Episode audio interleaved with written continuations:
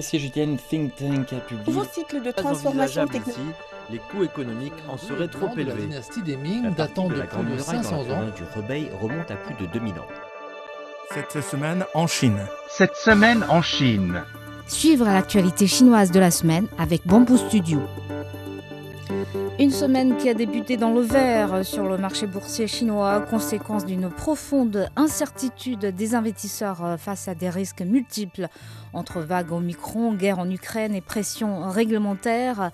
La bourse de Shanghai a chuté de 7,55% et celle de Hong Kong de 10,69% en espace de deux jours.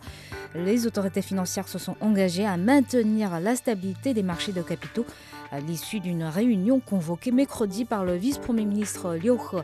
La promesse de soutien a été tout de suite captée par le marché. La bourse de Hong Kong a bondi de plus de 8% mercredi.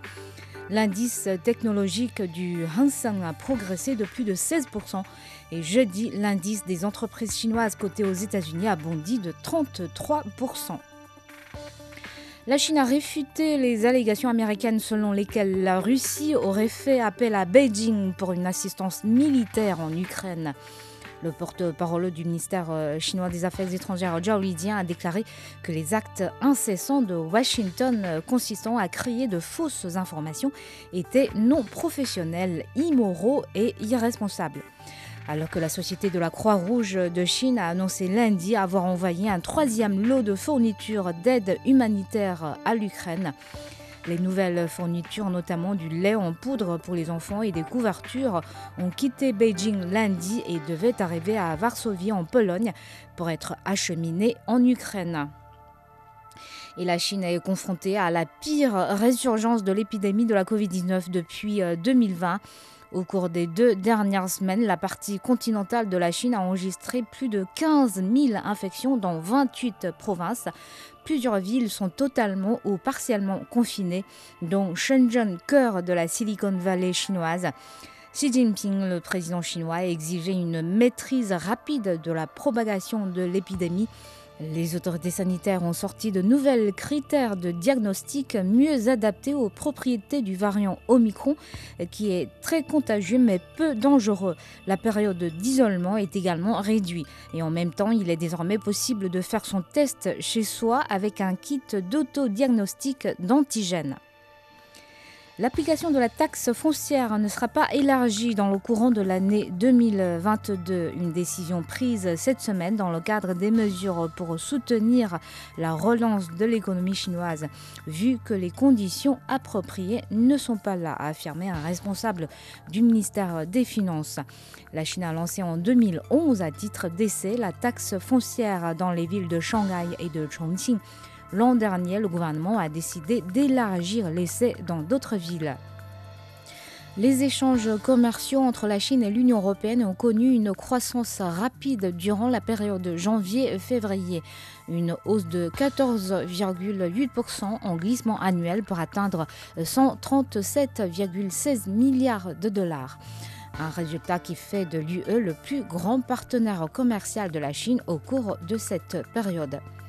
Et la France sera l'invité d'honneur de la deuxième édition de l'exposition internationale des produits de consommation de Chine qui se tiendra cette année du 12 au 16 avril à Haikou, capitale de la province de Hainan.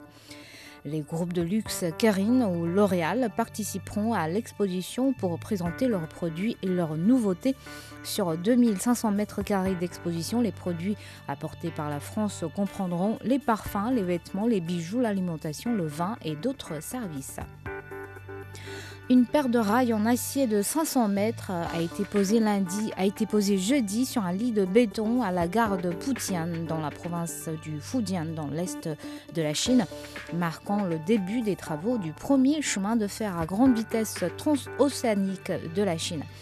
Le chemin de fer de 277 km relie la capitale provinciale Fuzhou à la ville portuaire de Xiamen conçu pour accueillir des trains roulant à 350 km/h. Il devrait réduire la durée du trajet entre les deux villes à moins d'une heure. Le chemin devrait être achevé en 2023. Un repas d'une dizaine de yuan, soit à peu près 2 euros, avec euh, au choix une douzaine de plats qui varient toutes les semaines. C'est ce que proposent des, des cantines dédiées aux personnes âgées pratique et abordable, les seniors sont de plus en plus nombreux à préférer manger dans ces cantines près de chez eux. Ce genre de service existe déjà il y a de nombreuses années dans quelques quartiers des grandes villes chinoises et a tendance à se propager dans les petites et moyennes villes pour mieux répondre aux besoins d'une population vieillissante. L'objectif est même d'installer euh, ces cantines dans 80% des quartiers des grandes villes d'ici 5 ans. Le gouvernement local subventionne l'entreprise à travers des mesures telles que la réduction de la location du lieu ou des traitements fiscaux favorables pour faire baisser le coût du commerce pour rendre les services plus accessibles aux clients. Des panneaux solaires s'installent au-dessus des cultures piscicoles, des prairies d'élevage ou encore des serres maraîchères, signe du changement de l'agriculture chinoise. En combinant agriculture et énergie solaire sur une même surface, cette pratique permet de protéger et accélérer les cultures tout en produisant de l'énergie renouvelable. Prenons l'exemple d'une serre maraîchère grâce à la structure qui supporte aussi le système d'irrigation. Les cultures sont protégées contre le froid, la chaleur et pluie et l'éclairage et l'arrosage des plants sont optimisés en utilisant l'électricité produite sur place. L'an dernier, la production d'électricité photovoltaïque s'élevait à 4% de la production totale du pays.